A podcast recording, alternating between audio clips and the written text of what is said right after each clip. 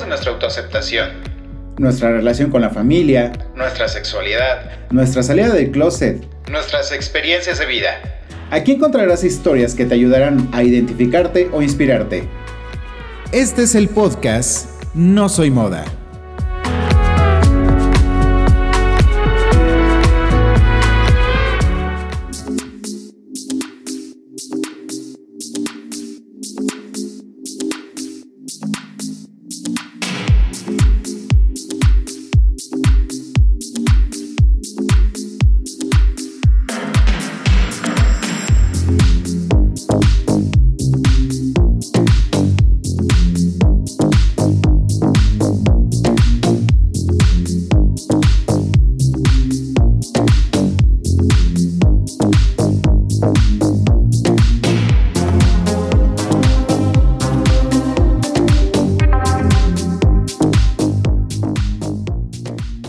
¿Qué tal? ¿Cómo están? Bienvenidos a No Soy Moda. Mi nombre es Israel González y gracias, muchísimas gracias por escucharnos. Eh, ya saben que No Soy Moda es un programa el cual tengo el honor de realizar para tus oídos, para que nos escuches y por sobre todo para que escuches las historias que nuestros invitados tienen que contarte. Y sobre todo también que si tú también quieres compartir tu historia, bueno, estos micrófonos están completamente abiertos para ti.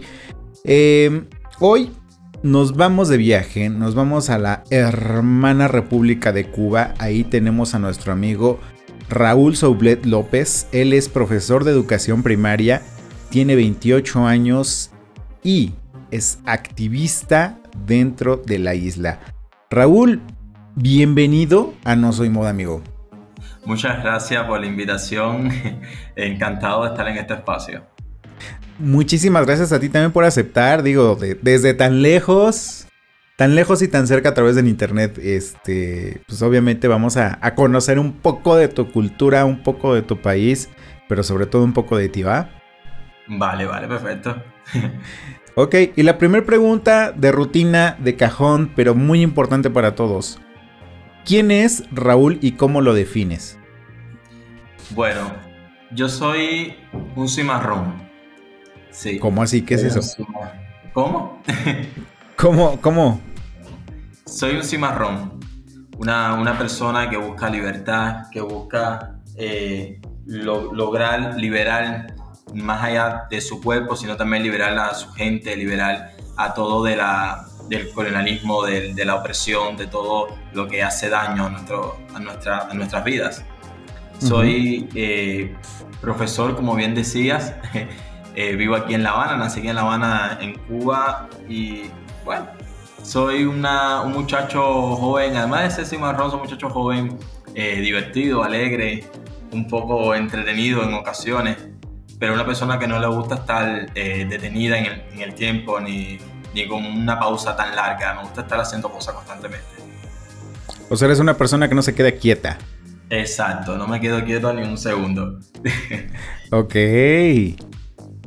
Em, ¿Cuál es tu identidad sexual? Bueno, soy un hombre gay.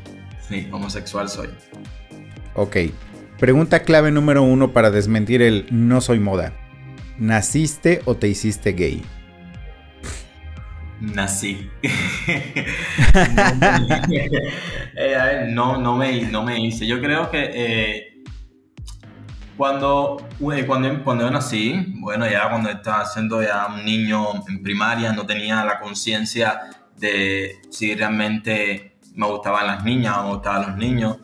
Eh, pero a medida de que fui creciendo, que fui explorando eh, no solamente mi cuerpo, sino también mis gustos, eh, esa me llamaba la atención, me empezaba a llamar la atención ciertas cosas, no solamente en los niños, también en las niñas. Como que hubo un momento de que no, no sabía qué realmente era, si era si me gustaban las niñas o me gustaban los niños. Y no fue hasta la secundaria básica que tuve mi primera relación sexual y ahí fue que me di cuenta que soy gay. Claro, tenía mucho miedo, pasó mucho tiempo para yo decirlo, pero eh, es una cosa que, que, que se crea, ni que se contagia, ni nada. Eso ya viene incorporado en uno. Simplemente, si no, si no, mis padres hubieran fallado en su educación por no, enseñarme a ser heterosexual. Exactamente, sí es cierto.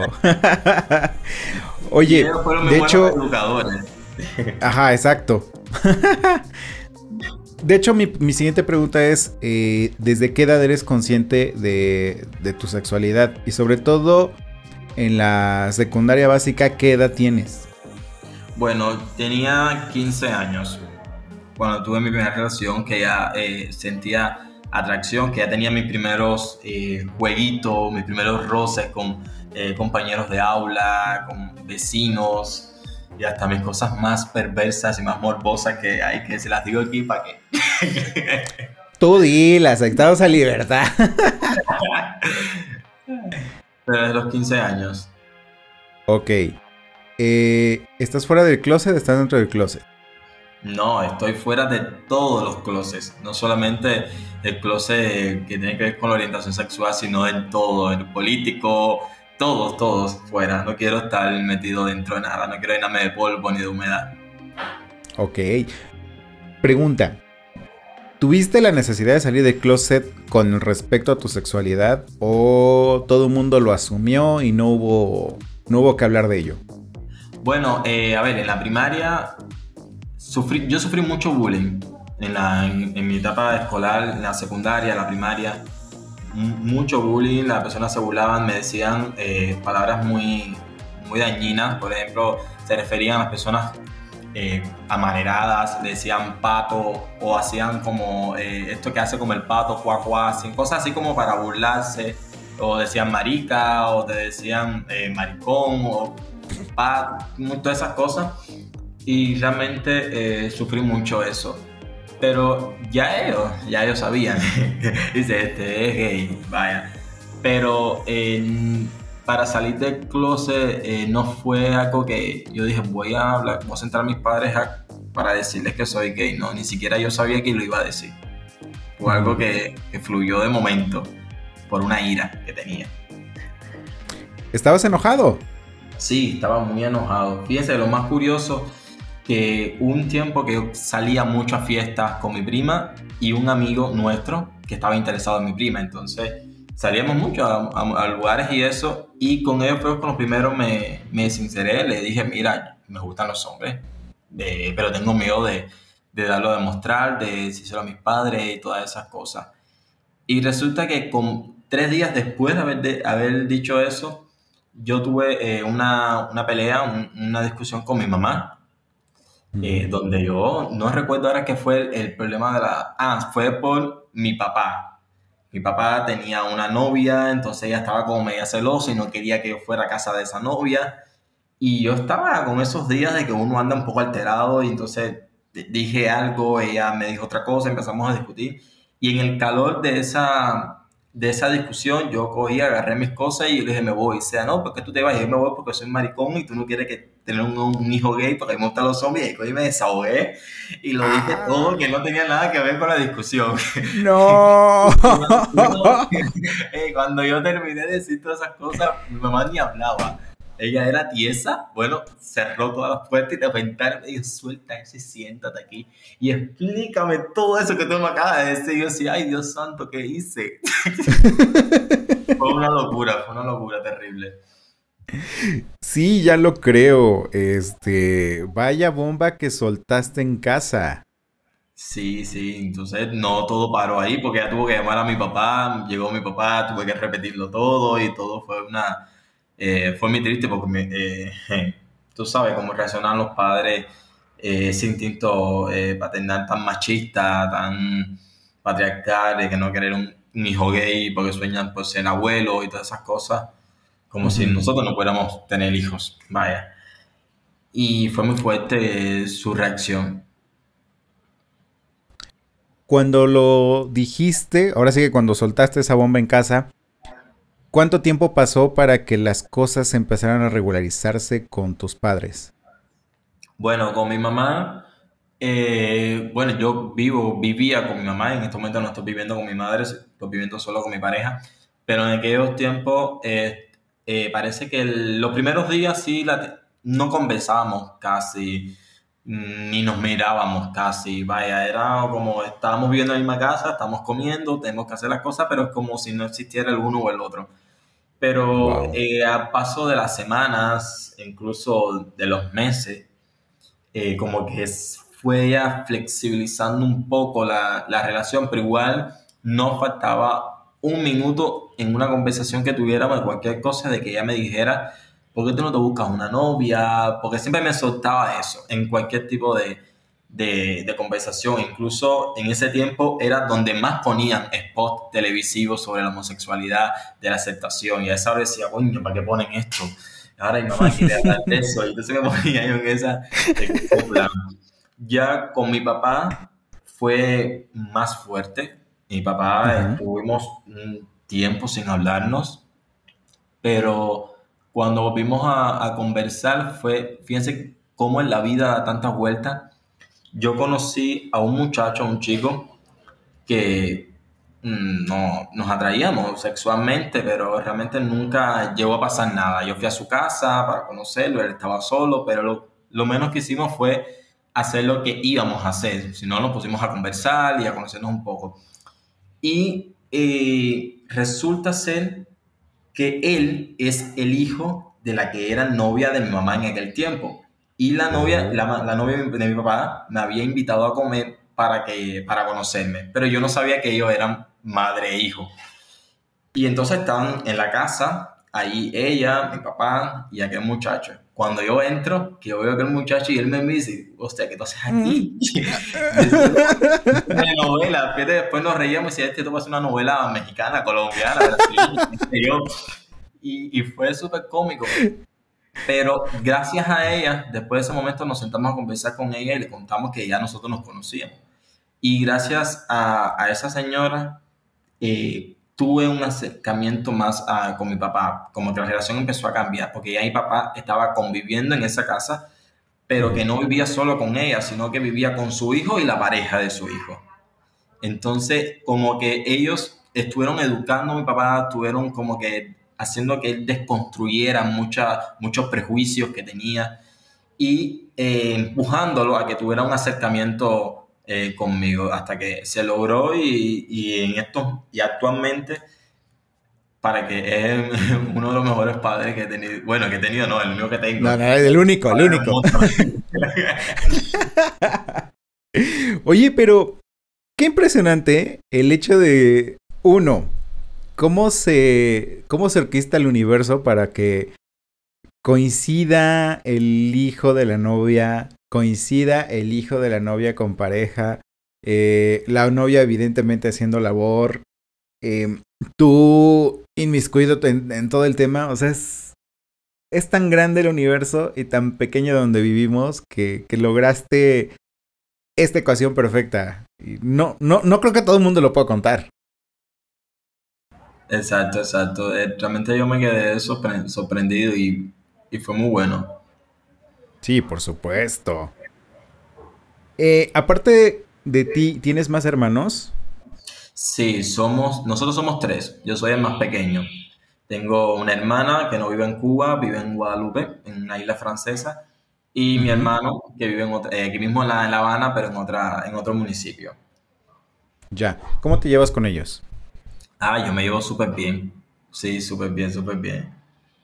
Ahora. ¿Cómo, de hecho, te iba a preguntar, ¿cómo manejaron tu sexualidad ellos? Bueno, a ver, uno cuando eh, está pensando, en caso de nosotros, las personas gay LGBT, que vamos a salir del closet, estamos planificando, ¿no? Entonces nos empezamos a hacer la idea de cómo va a reaccionar cada familiar. Y yo decía, bueno, mi hermano a ver, mi relación con mi hermano es buena, pero no es una relación tan calurosa, no es una relación que sea tan pegajosa, así, no sé si me entiendes. Y yo creo que él va a dar bateo, sí, él va a formar lío y, no le va a gustar la idea. Al contrario de mi hermana, mi hermana sí me va a apoyar porque es con la que más roce tengo, es con la que eh, he viajado con ella, ¿entiendes? Cosas así. Y resulta ser que fue todo lo contrario. Mi hermano cuando yo le dije, si mi hermano me dijo, oye, no pasó nada, vamos tomando una cerveza y aquí no ha pasado nada. Y sí, vive tu vida, dándome consejos de que me cuidara, de que eh, me protegiera, de que por favor, eh, cosas así, consejo de, de, de un hermano. Y mi hermana formó una crisis que ni mi, mis padres juntos. Una Ok. crisis terrible. Pero por suerte, eh, el tiempo, el tiempo hace que las personas vayan cambiando su mentalidad. Vaya, no es una cosa que yo le vaya a imponer, ni que yo tenga que decirle, tú tienes que aceptarme. No, yo te lo dejo al tiempo. Si realmente tú eres una persona de buen corazón, una persona que realmente me amas, tú me vas a comprender y no me, no me vas a aceptar. No, no se trata de aceptación, sino se trata de respetarme. Claro. Hasta que así ha sido. ¿Qué fue lo que le causó conflicto a tu hermana? Digo, en base a lo que me dices, que tenían una muy buena relación y de pronto ella eh, se topa con esta realidad. principio- en principio, lo- la, la, er- a ver, una, una cosa tan ignorante de como yo tenía, vivía con su hijo, que es mi sobrino, vivía en mi casa, ella, ella decía que se lo iba a pegar. "Niña, ¿cómo yo le voy a pegar en mi orientación sexual a tu hijo? Eso es una cosa totalmente absurda. Y entonces ese era uno de los miedos de ella. Y de qué dirán la gente, de que mi mamá, porque mi madre es una persona muy orgullosa desgraciadamente es una persona que vive de que dirán las personas, el resto de la gente y vive en ese mundo tan, no sé, tan, tan del siglo pasado. Y ella me decía eso, que iban a pensar la gente, mi mamá, qué pena, y esto, y, y se metía en esos canales. Y actualmente ya lo... Sí, actualmente tenemos una relación eh, súper buena. Todo realmente, el agua ha cogido su nivel, y ya, ya, como tiene que ser. La misma relación que manejabas anteriormente. Sí, yo diría que mejor. Ok. ¿Qué crees que le haya hecho cambiar a tu hermana? Bueno, no sé, porque yo realmente no cambié para hacer que la persona me, me respete o me acepte. Yo simplemente he sido mí mismo, he hecho todo lo que siempre he querido hacer, estudiar, llevar a cabo mis proyectos, eh, ser una persona de bien, una persona solidaria, humanista, y no hago nada que, que degrade no solamente mi, reputación como ciudadano, sino a cualquier persona que esté alrededor mío. Yo creo que es eso. Ya. ¿Actualmente tienes pareja? Creo que nos Sí. contabas que sí.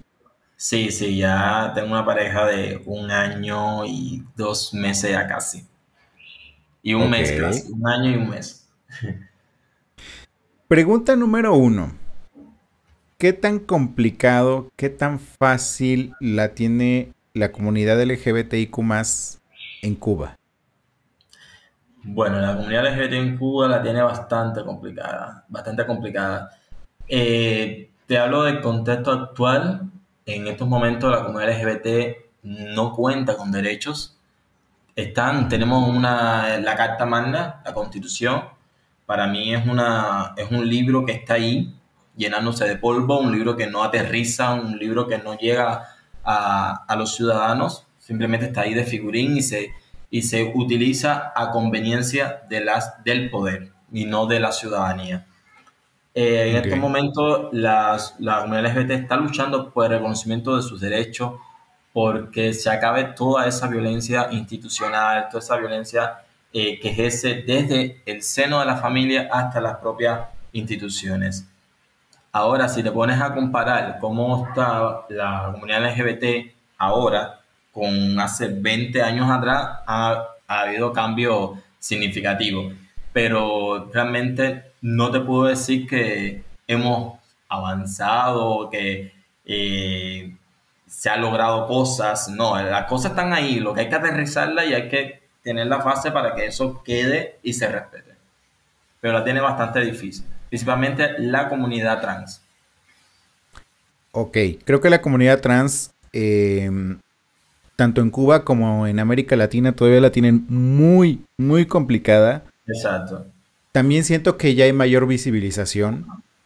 Eh, Poner el, el tema sobre la mesa y discutirlo y hablarlo forma parte de esa visibilización para que en su momento la comunidad trans también sea reconocida en cuanto a derechos, también sea reconocida en cuanto a identidad también ser reconocida en cuanto a que es parte de la sociedad y que no y que no me las estén vulnerando, no me los estén vulnerando como lo están haciendo ahorita, yo creo que el resto de, las sociedades, ¿no? Y este, no sé cómo se maneje la estadística en Cuba, pero por lo menos aquí en México, el promedio de vida es de 35 años de una persona trans, ya sea por eh, suicidio, ya sea por asesinato.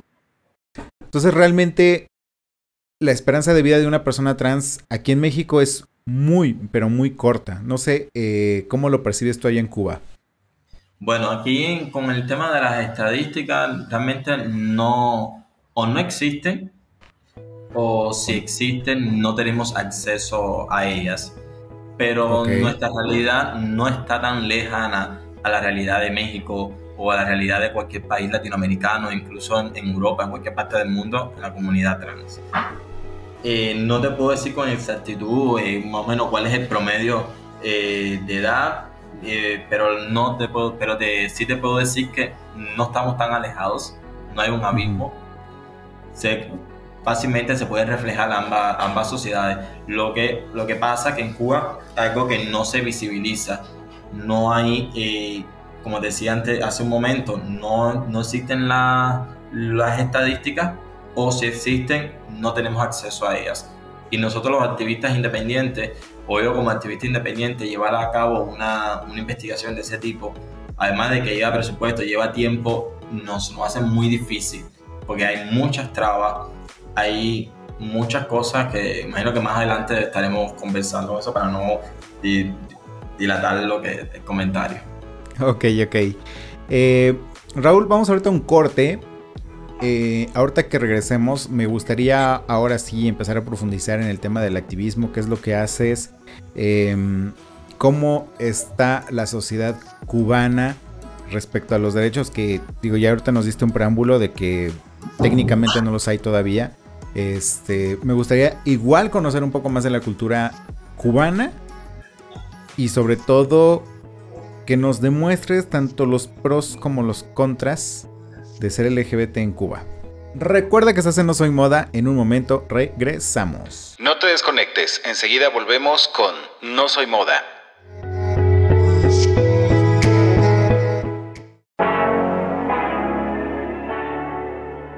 Hemos idealizado el amor y las relaciones a tal grado que creamos una fantasía de cuento de hadas.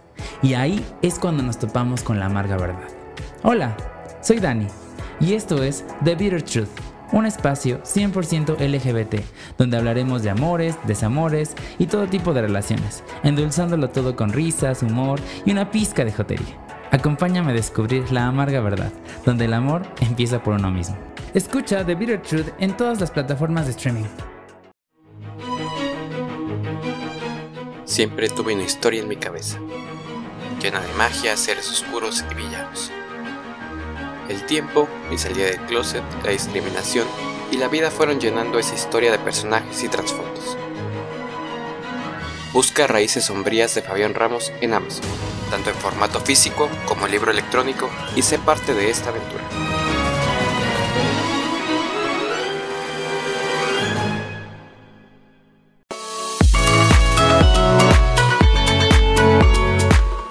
Con pluma, sin pluma, con traje o bata fitness o geek, todos cabemos en este espacio.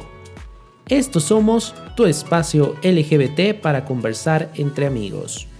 Acompáñanos en vivo todos los viernes a las 21 horas en nuestro canal de YouTube Estos Somos, conducido por Daniel Tinajero e Israel González.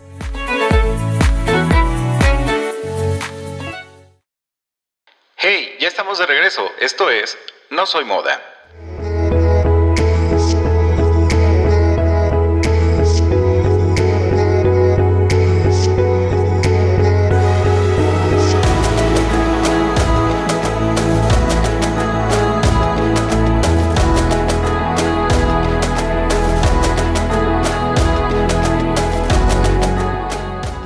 Y ya estamos de regreso aquí en No Soy Moda. Te recuerdo que estamos platicando con nuestro amigo Raúl Soblet de la hermana República de Cuba.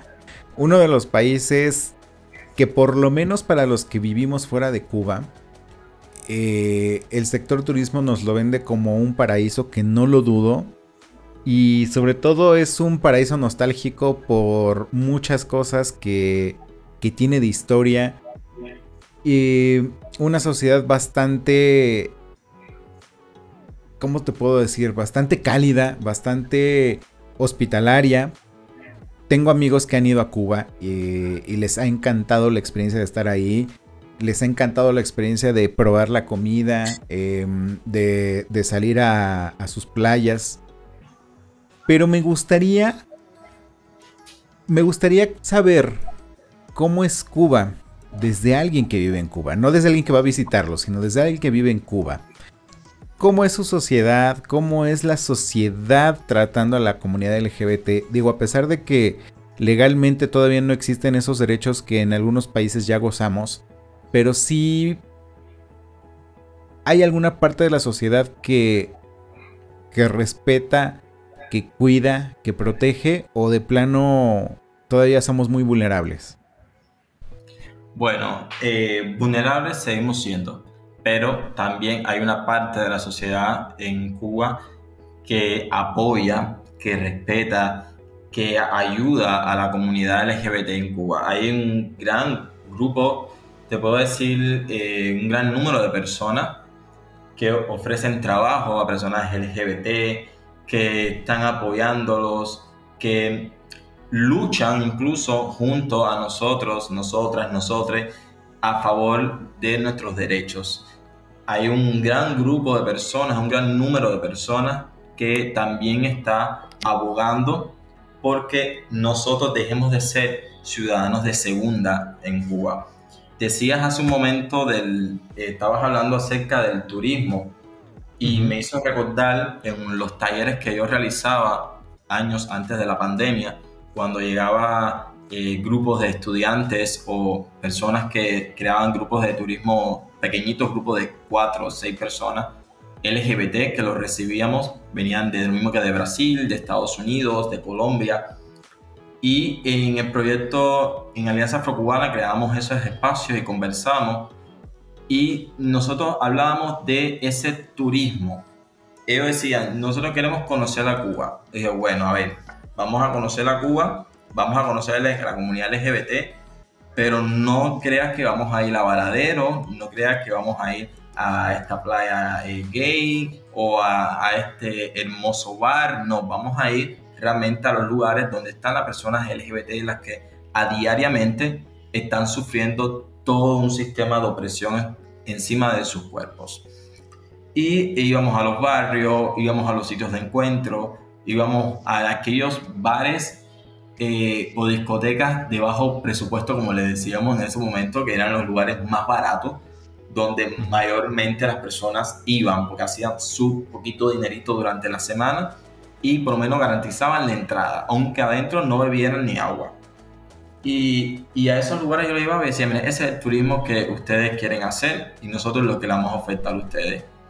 Conocer realmente la Cuba, ver las personas de a pie, el trabajo que estamos pasando, cómo vivimos o mejor cómo sobrevivimos a diariamente. Eh, y, eso, me, eso que eh, hablabas me hizo recordar ese momento. ¿Ha mejorado la, sociedad cubana respecto a eso? Em, calidad de vida, em, esto que me dices de los, de los bares de poco presupuesto, ¿Ha mejorado o sigue, sigue este ritmo todavía Cuba? Bueno, a ver, desde la, no ha mejorado nada. Yo diría que la cosa ha empeorado. Desde el inicio de la pandemia ha provocado, la pandemia ha provocado una gran crisis, no solamente en Cuba, sino en el mundo entero. Pero en Cuba en particular se empezó surgió una, un reordenamiento económico en medio de esta pandemia de esto de la unificación de las dos monedas. Nosotros teníamos, en, antes del 2020, teníamos la moneda nacional y una moneda convertible. Entonces lo que se hizo fue eh, unificarla en una sola y se quedó la moneda nacional. Pero se empezaron a crear eh, tiendas en MLC, que son las tiendas de divisa en dólares.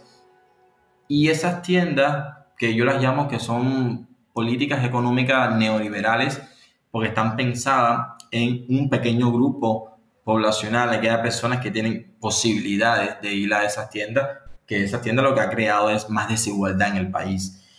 Y entonces yo, yo digo que ha empeorado porque han subido drásticamente los precios, todo está elevado, muy caro todo, y las personas LGBT, yo conozco eh, chicas trans que practican el sexo transaccional, que durante la pandemia eh, se le ha dificultado poder eh, salir a las calles, a los sitios de encuentro, primero por las políticas sanitarias de restricciones, los toques de queda, todas esas cosas. Segundo, porque muchas no quieren enfermarse de, de COVID y tercera, también la gente no, nadie quiere enfermarse de COVID. Y esto ha empeorado eh, a, a, este grupo de personas, porque son personas que no tienen trabajo, que no consiguen trabajo fácilmente. Entonces, con esta, con esta situación económica que estamos viviendo, más, más complicada se nos, se nos está haciendo, porque incluso hasta yo me incluyo, porque hay cosas, aunque yo tengo ciertos privilegios, tengo que, hay que reconocerlo, que yo si yo en un lugar a pedir trabajo, me lo van a dar a mí, no se lo van a dar a una chica trans. Por los prejuicios que existen y todas esas cosas. Y eh, realmente es, es bastante complicado, no ha mejorado para nada. Ok. La comunidad LGBT en Cuba tiene una representación muy fuerte en el cine. Eh, películas como Diva, no sé si la has visto, que es una, película que yo he visto y es una de mis favoritas. Eh, es, una película que muestra a un chico que trabaja este, arreglando ropa, peinando pelucas dentro de un cabaret y busca la oportunidad de presentarse en escenario. Igual es un bar que se ve bastante pequeño, eh, con poco presupuesto, como tú dices. Em, y te lleva como esa sensación de que. de que la vida LGBTIQ es triste. ¿Tú piensas o tú crees que realmente sea triste? ¿O eh, tienen una gama de colores como en cualquier otro, en otro país? Solamente que hay que buscarlos. Bueno, decir que, la, que nuestras vidas aquí es color de rosa es como que romantizarlo un poco. Yo creo que las cosas hay que decirlas, por muy crudas que sean, hay que decirlas, porque lo que no se dice es como que no existiera, como si no existiera. Y te digo, tiene, su, tiene sus cosas, tiene sus matices, no todo es eh, oscuro, negro, no todo es tampoco colores, eh, todo divino. Primeramente porque hay muchas personas LGBT, principalmente personas que tienen proyectos de, de, crear su propia familia y actualmente se ven imposibilitadas de hacerlo. Estamos ahora mismo en un proceso de, de debate sobre el código de la familia, pero a esta altura todavía una persona no se puede casar, no tiene derecho eh, sobre la vivienda. Hay muchas limitaciones, no tenemos una ley de identidad de género las chicas trans, los chicos trans no pueden tener un, en su carnet de identidad el nombre que ellos quieren, no el nombre que le asignaron al nacer. Entonces son todas esas cosas que, que a diario, además de la violencia, te digo, eh, verbal, los prejuicios, la homofobia que hay, no solamente en el seno familiar, sino en todos los espacios en Cuba, incluso desde las instituciones, todo. Eh, y eso hace que tenga su, su como lo dejaría, como un término medio, porque sí, hay cositas que son unos alegres y eso, pero hay momentos que no. ¿La comunidad LGBTIQ más en Cuba se puede manifestar en la calle como lo que son los, este, las marchas del orgullo? Bueno, chico, a ver, te explico. este tema es complicado. A ver, aquí en Cuba si no es autorizado, a ver, mira, vamos a empezar. Existe aquí en Cuba el Centro de Educación Sexual, el Centro Nacional de Educación Sexual, CNSEX, que es dirigido por Mariela Castro, hija del expresidente eh, Raúl Castro. Este centro, que no es un centro de activismo, no es una institución, es un centro de, investigación, lo que ha estado haciendo activismo, pues eh, ellos en todas las jornadas de, nacionales contra, contra la homofobia y la transfobia, los 17 de mayo, toda esa jornada, ellos crearon la, la, famosa conga tradicional, que es eh, la conga contra la homofobia y la transfobia, la conga por la diversidad.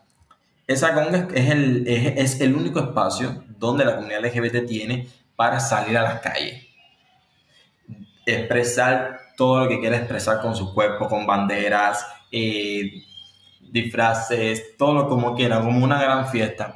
Pero es el único día, es el único día que se autoriza y muy limitado, en el sentido de que ya todo está trazado el recorrido, eh, la logística, cómo va a empezar, todas las cosas y quién lo organiza y quién está velando porque eso salga bien, que es el Centro Nacional de Educación Sexual, CNSX.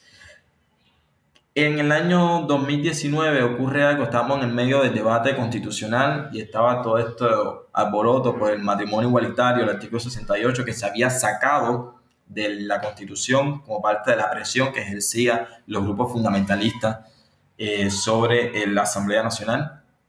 y, eh, la, y había, mucho, había mucho calor en el debate entre los grupos LGBT y los fundamentalistas y había miedo de que se realizara, porque tocaba ese año también la, la, conga, había miedo de que hubiera un supuesto enfrentamiento entre los grupos fundamentalistas religiosos y la comunidad LGBT que iba a asistir a ese, a ese evento. Y, el centro, y el CNSX cancela la, la conga. Nosotros nos molestamos mucho, la comunidad LGBT se molestó demasiado porque es el único día que tiene para salir es el único día que pueden expresarse libremente. Eh, es cierto. Hubieron, personas que se estuvieron moviendo por otros lados, pidiendo eh, respuesta para, que, para ver por qué no se había realizado. Y en fin, entre tantas cosas, ellos dijeron que no se realizaba por la situación eh, económica del país pero también estaba pasando una serie de acontecimientos en Venezuela, entonces ese conflicto en Venezuela también repercutía en Cuba, entonces toda esa tensión no se podía realizar el evento, algo, una, una, una excusa totalmente absurda.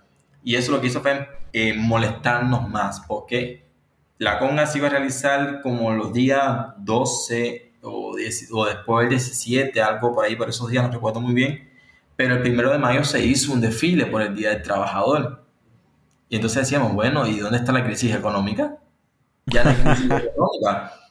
Pero lo más lindo que en enero había pasado en, en, varias, en varios municipios de La Habana un tornado que acabó, arrasó con muchas viviendas, eh, hubo personas, eh, acabó ahí en ese espacio. Y al otro día se hizo una marcha de las antochas por el natalicio de José Martí.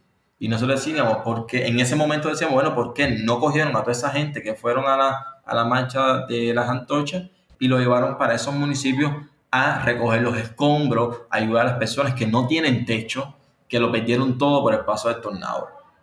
Y entonces empezamos a hacer esas cosas y surge de momento en redes sociales eh, una convocatoria para una manifestación eh, por Prado eh, en, en, respuesta a la negativa y a la cancelación de la conga y surge eh, la, la, famosa marcha independiente LGBT, que es la, diría como, de mi activismo diría que es la primera, es la primera, no, tengo conocimiento, se han surgido otras, y eh, ha sido, eh, fue un momento, vaya, especial, pues salieron más de 300 personas a desfilar a una marcha que no era apoyada, una marcha que era, diría entre comillas, ilegal, porque días antes ese Centro Nacional de Educación Sexual estuvo llevando toda una campaña mediática en contra de esa marcha, de que si eran financiados por los Estados Unidos, que si iban a de, desestabilizar el orden eh, social en el país y todas esas cosas para que la gente cogiera miedo y no fuera, pero... Y entre otras mentiras que salieron, que la gente se lo cogía, pero surgió la marcha pero libremente aquí en Cuba no se puede marchar, a no ser que esté autorizado por el partido. Y que claro, tiene que ser una marcha que sea, eh, que cumpla los intereses de ese partido, del gobierno. Claro, por supuesto. O sea, no puedes ir marchando e ir protestando por las imposiciones que hizo el partido, porque evidentemente te van a detener, ¿no? O van a detener la marcha. Exacto. Exacto. Fíjate que en esa marcha eh, no hubo consignas eh, contra el gobierno ni contra el sistema político, eh, ni cartel, ni carteles hubo. Todo era banderas y frases de que matrimonio igualitario, derecho para todas las personas, estaban muy marcadas.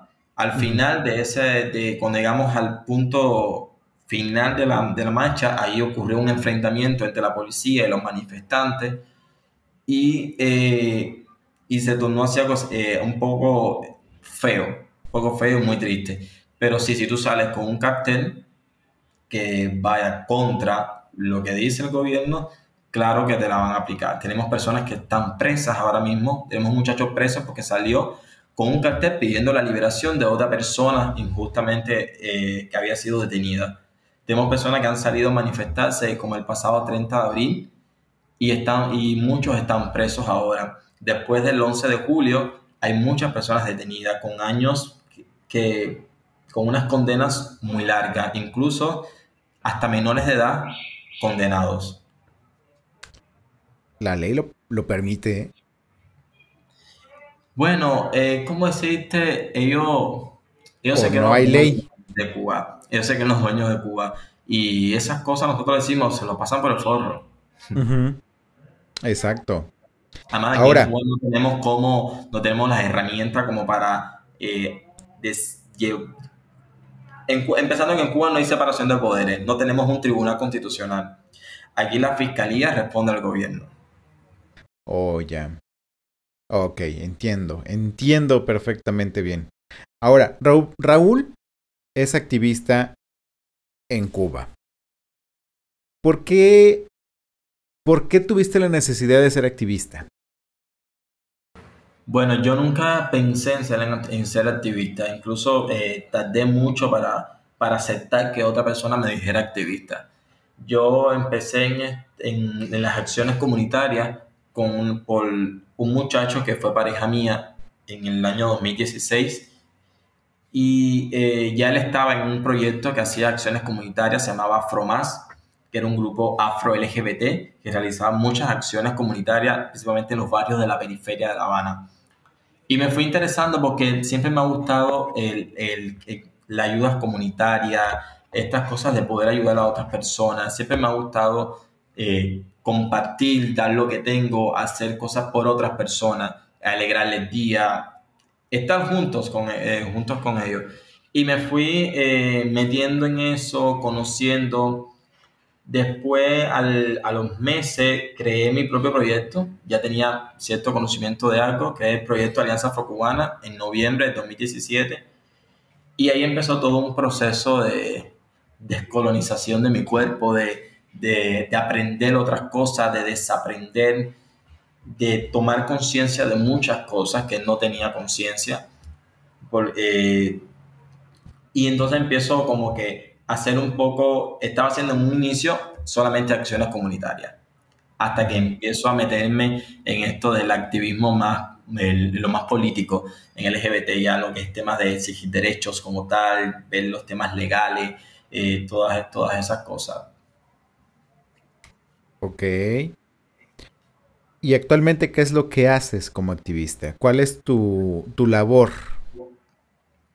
Bueno, eh, como te decía, las acciones comunitarias es lo que más me interesa a mí. Me gusta trabajar con las personas en, los barrios. Me gusta trabajar en los barrios. No, no me gusta hacer un activismo de oficina, eh, un activismo desde la comodidad de mi casa. No, me gusta estar en el barrio para ver qué, está- qué sienten las personas, qué está pasando con esas personas poder verlo, no que me lo cuenten o que pueda verlo a través de una fotografía o un video, sino vivir también yo mi propia experiencia en esos lugares. Y eh, además eso me enriquece también, aprender de ellos, porque un- uno tiene que mucho que aprender de las personas.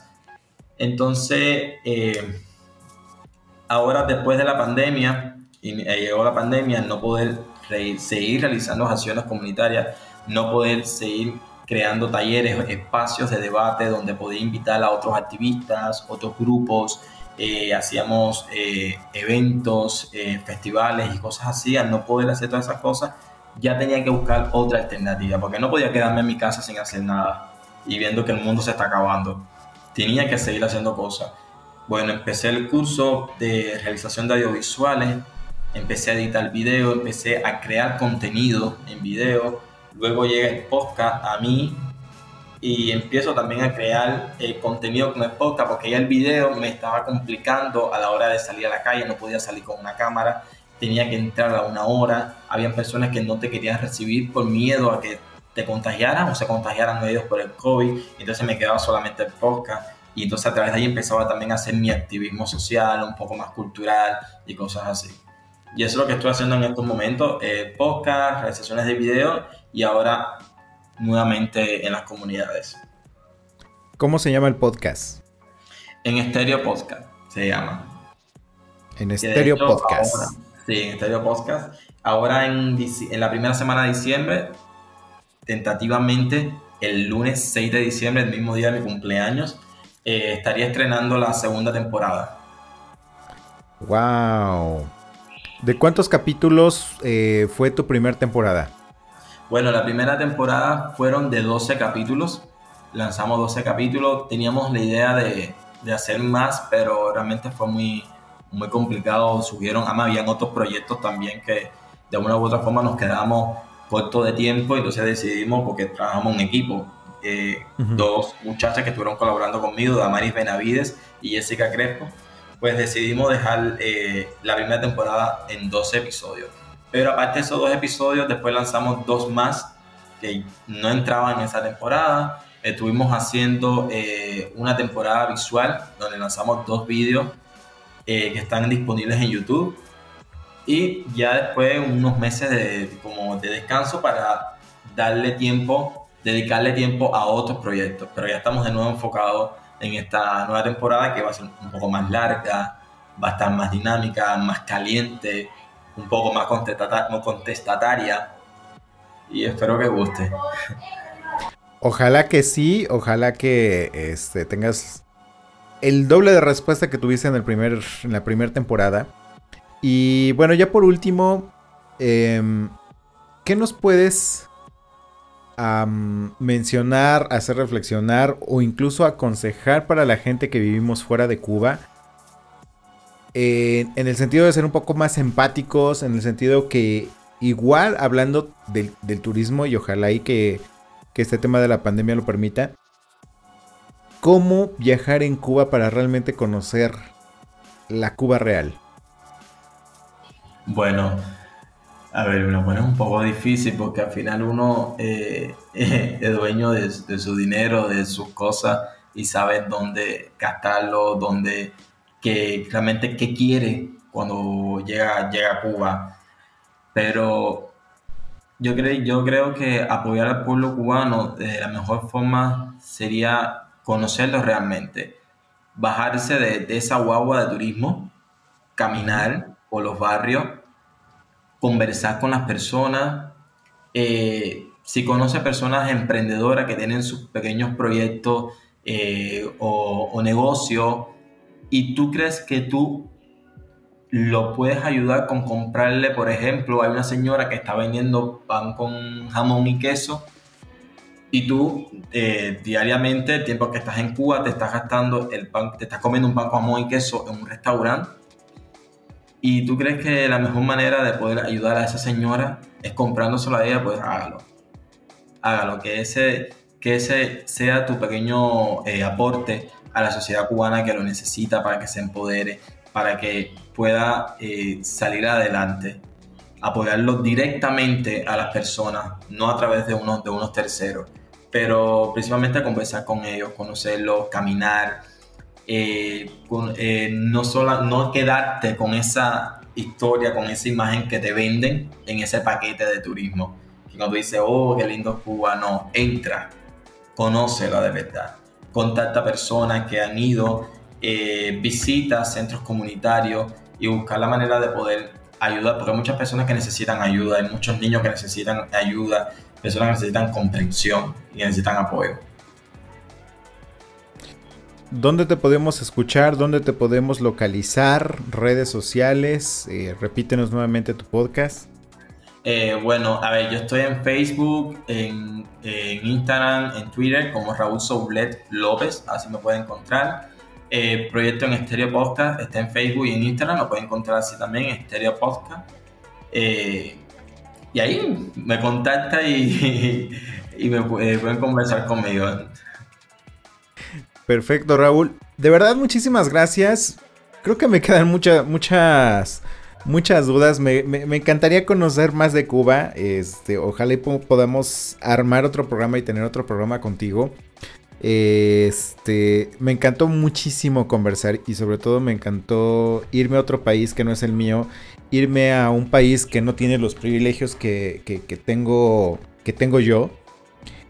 Eh, tratar de ser un poco más empático y sobre todo sensibilizarme con la realidad, que no es una, misma realidad que yo estoy viviendo y que de verdad deseo de todo corazón que rápido, muy pronto, eh, lo más pronto posible, ustedes también puedan gozar estos derechos, porque creo que como seres humanos todos debemos de, tenerlos, ¿no? no sin, sin excepción, sin, sin distinciones y sin nada, pero pues entiendo también que es parte de un proceso y, y gracias a activistas como tú, gracias a activistas que, que levantan la voz, que se levantan, que, que van a hacer trabajo de campo, es como se logran esos cambios en la sociedad. Entonces, ánimo este, y muchísimas gracias de verdad Raúl por contarnos y por compartirnos tu historia.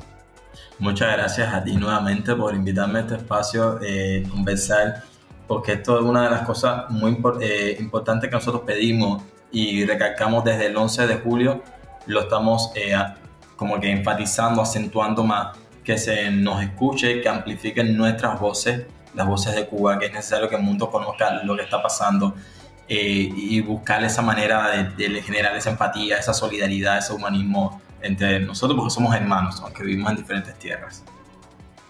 Y sobre todo que formamos parte de la comunidad LGBTIQ, una, una, una comunidad que no la ha tenido fácil. Así mismo, históricamente no la ha tenido fácil. Así es. Gracias, Raúl.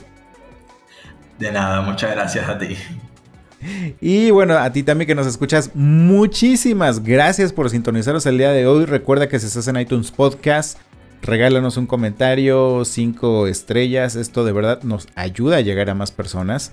Eh, también si nos quieres seguir en nuestras redes sociales, estamos como Instagram, en Instagram más bien estamos como no soy moda-podcast, en Twitter como no soy moda-p y en Facebook como no soy moda el podcast. Gracias por escucharnos de verdad, nos escuchamos la siguiente semana, adiós.